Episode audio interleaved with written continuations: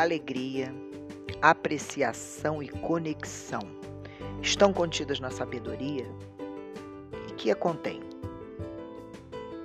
Estou iniciando um estudo de cabala ancestral e na semana passada se iniciou para os cabalistas o último mês astrológico, o mês da alegria. Este sentimento não deve ser reativo. Alegria é ação, superação, equilíbrio, amadurecimento espiritual. Os antigos, nesses meses, programavam as alegrias que iriam ter nos próximos 12 meses. E o mestre Meir emendou a pergunta: Quando tudo lhe é retirado, quem você é? Você, no escuro, sozinha, sem nada, nem sua imagem. Quem você é? Uma descrição perfeita de si mesma? Você é livre? Sem liberdade e identidade, não conseguimos nos conectar verdadeiramente a nada nem a ninguém. Somos eternos escravos de algo externo. Atenta à apreciação inspirada no Emica, espaço para a manifestação da inteligência coletiva e apreciativa, mestras Mônica Lã e Maria Clara. Fui também provocada por Márcia Lerina, facilitadora, mestra do curso de mapeamento pessoal, a apreciar Brené Brown. Vamos então começar com a conexão? Segundo ela, vergonha e medo provocam desconexão. Não sou bonita, delicada, estudiosa, organizada o suficiente.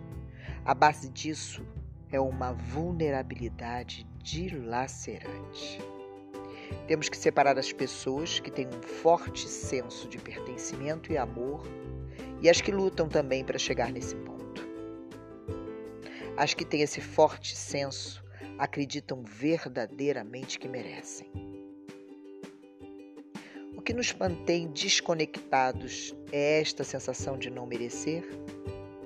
Segundo a cabala ancestral, é a fragmentação, pois o oposto de sabedoria não é, segundo o mestre Meira, a ignorância, mas sim a loucura. Vamos voltar a Benebrão e a sua pesquisa.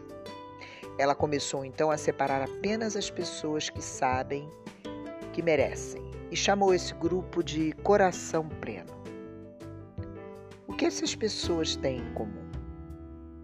Primeiro, senso de coragem. Ser com todo o coração. Tinham coragem de serem imperfeitas. Segundo, a compaixão. Sempre muito gentis consigo mesmas e com os outros. Terceiro, se comprometiam em serem autênticas.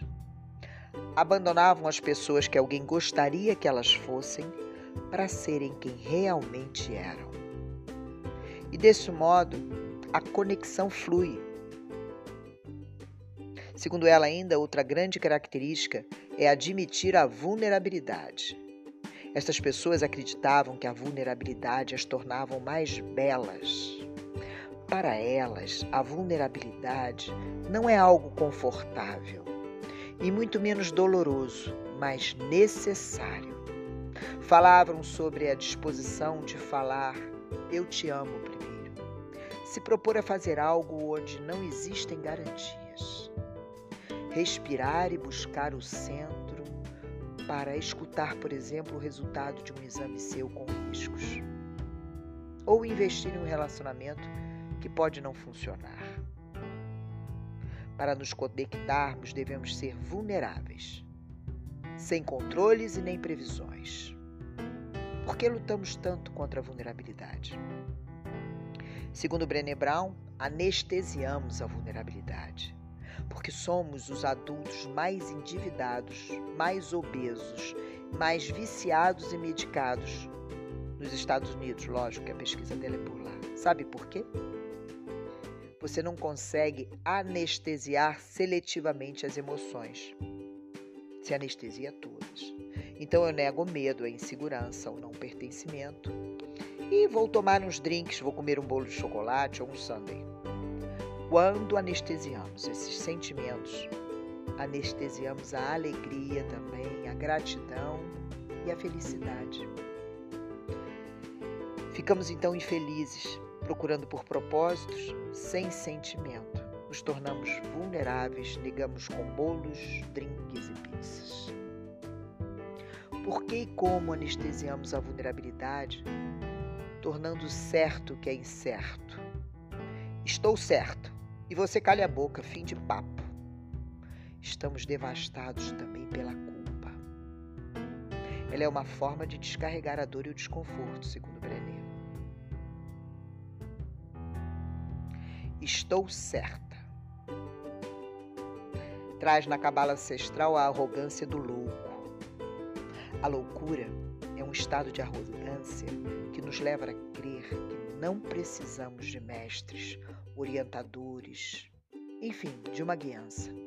Hoje em dia, a sociedade valoriza muito os autodidatas, consideram, considera a autossuficiência um predicado.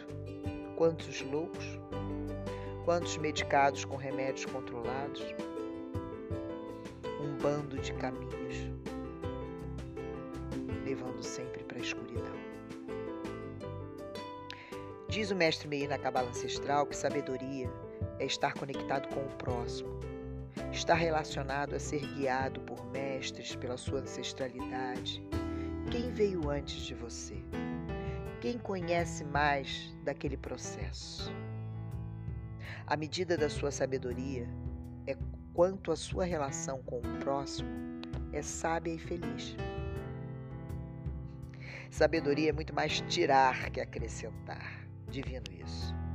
Por vezes procuramos em livros, cursos, mas é temos que retirar o que está em nós que nos impede de apreciar, de nos conectar Nunca devemos separar a sabedoria da conexão com o outro. E mais uma provocação de Márcia Lerina. Encontramos então Ana Cláudia Quintana, Quintana Arantes, a médica, a sábia dos cuidados paliativos. Na visão dela, ela faz a escolha quando vê a morte e o ser humano de se conectar com aquele ser e não com aquilo está muito maior que ele. A expectativa da morte, que na verdade está em todos nós, pois é a única grande certeza que temos, vamos morrer um dia, mas em cada um de nós ela se mantém minúscula, imperceptível diante da nossa alegria, da nossa apreciação e conexão com o outro. Sabedoria. Doutora Ana Cláudia explica que o paliativo vem do latim palium, cobertor, manto, capa colocada na costa dos nas costas dos cavaleiros das cruzadas para protegê-los das intempéries. Segundo Nietzsche, saber o porquê para suportar todos os comos. Conhecimento como guiança é luz na escuridão. Quando a doença encontra o ser humano, diz a doutora Ana Cláudia, ela produz uma melodia única que se chama sofrimento. As doenças repetem em todas as pessoas, exatamente como estão descritas nos livros. Mas o sofrimento não. Cada um tem o seu. E o sofrimento tem cinco tons diferentes: físico, o emocional, social, espiritual e familiar e de novo aparece a conexão. Olhar o outro, trazer um porquê para suportarmos qualquer como. O porquê eu sinto que mora em apreciar com sabedoria, buscando suas guianças e planejando suas alegrias. Voltando a Brené, a grande maioria de nós idealiza, na verdade, é o corpo perfeito, a vida perfeita, filhos. Olhamos para os bebês e pensamos: é perfeito. Será perfeito do colegial ou doutorado? Nada disso. Mostre a ele o quanto ele e você são imperfeitos e os prepare para a briga, para falhar, para mostrarem as suas vulnerabilidades. apreciarem sempre e serem alegres em todos os momentos. Mas uma alegria branda, uma alegria que não é a polaridade da tristeza, é aquela que se mantém porque nós sabemos o porquê para enfrentar todos os cômodos. Por que fingimos que o que fazemos não tem efeito sobre as pessoas? Basta dizer: sinto muito, vou consertar, me dê uma chance. Uma chance. Admita o seu erro. Se coloque pronto para corrigir, mas corrija e venha melhor. Aprecie porque quer se manter caminhando com aquela pessoa.